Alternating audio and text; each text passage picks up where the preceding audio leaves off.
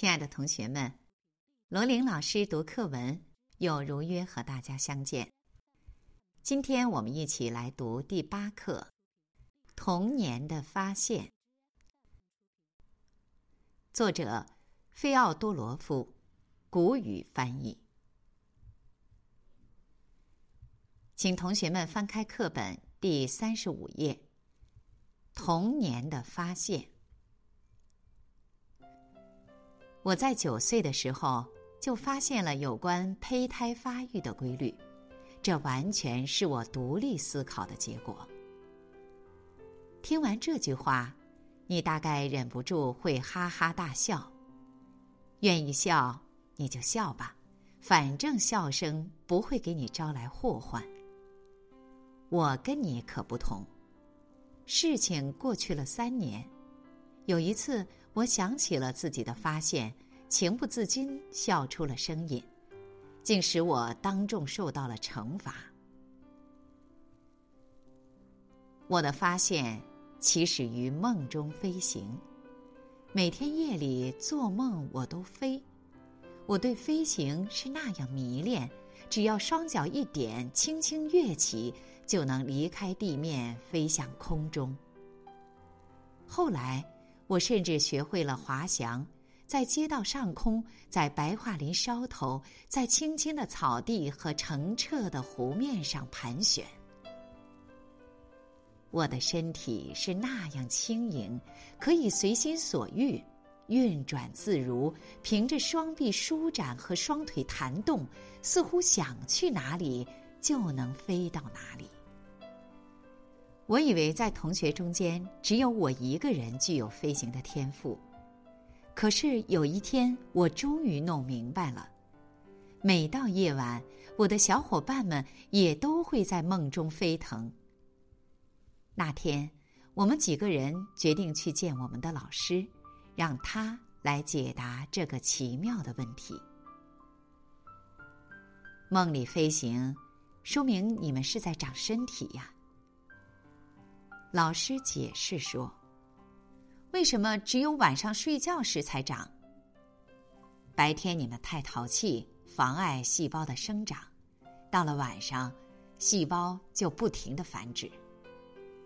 那为什么人在生长的时候就要飞呢？这究竟是什么道理？这是你们的细胞回想起了远古时代，那个时候。”人还是飞鸟？人怎么会是鸟？我们万分惊讶。岂止是鸟？人是由简单生命进化来的，最开始是草履虫，后来是鱼，是青蛙，是猴子。所有这些知识，等你们升入高年级，上课时老师都会给你们讲解。高年级离我们是那样遥远，而飞行却仍在继续。和老师的一次谈话，更加激发了我的想象力。我渴望弄明白人究竟是怎么来的。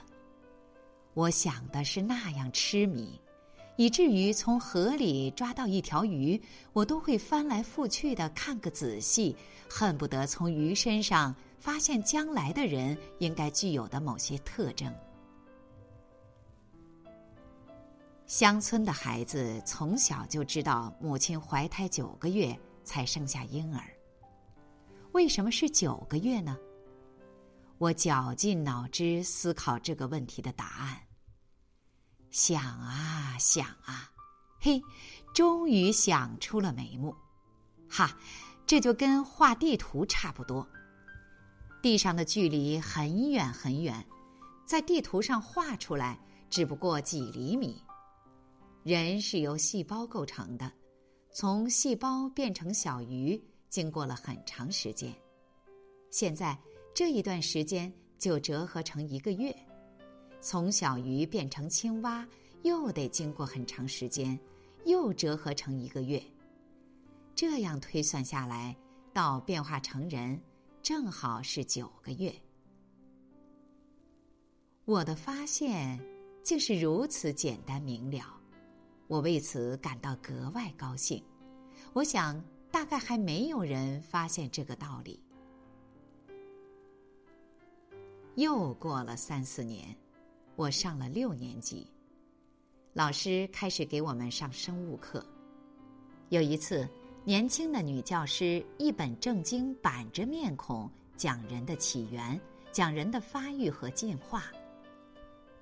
这时候，我清清楚楚听见老师说：“按照进化论的观点，母腹中的胎儿。”再现了从简单生命进化成人的过程。当时教室里安静的出奇，大家都默不作声。我忽然想起了自己的发现，情不自禁的笑出了声音。老师狠狠的瞪了我一眼：“费奥多罗夫，你笑什么？再笑，就从教室里出去。”奥尔加·伊万诺夫娜，我，我想起了自己的发现。教室里一阵笑声。奥尔加·伊万诺夫娜气得脸色苍白，大步朝我走来。菲奥多罗夫，你立刻从教室里出去！